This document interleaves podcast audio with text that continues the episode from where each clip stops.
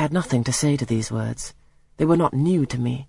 My very first recollections of existence included hints of the same kind.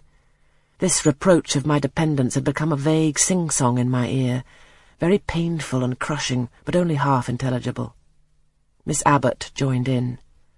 And you ought not to think yourself on an equality with a Mrs. Reed and Master Reed because Mrs. kindly allows you to be brought up with them. They will have a great deal of money, and you will have none. It's your place to be humble and to try to make yourself agreeable to them. What we tell you is for your good, added Bessie in no harsh voice. You should try to be useful and pleasant. Then perhaps you would have a home here. But if you become passionate and rude, Mrs. will send you away, I'm sure. Besides, said Miss Abbot, God will punish her. He might strike her dead in the midst of her tantrums, and then where would she go?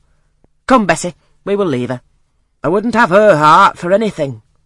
Say your prayers, Miss Eyre, when you're by yourself, but if you don't repent, something bad might be permitted to come down the chimney and fetch you away.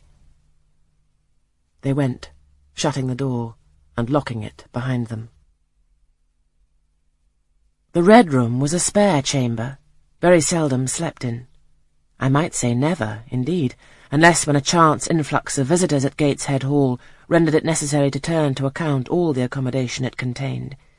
Yet it was one of the largest and stateliest chambers in the mansion.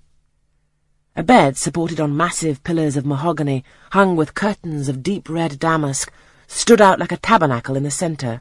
The two large windows, with their blinds always drawn down, were half shrouded in festoons and falls of similar drapery.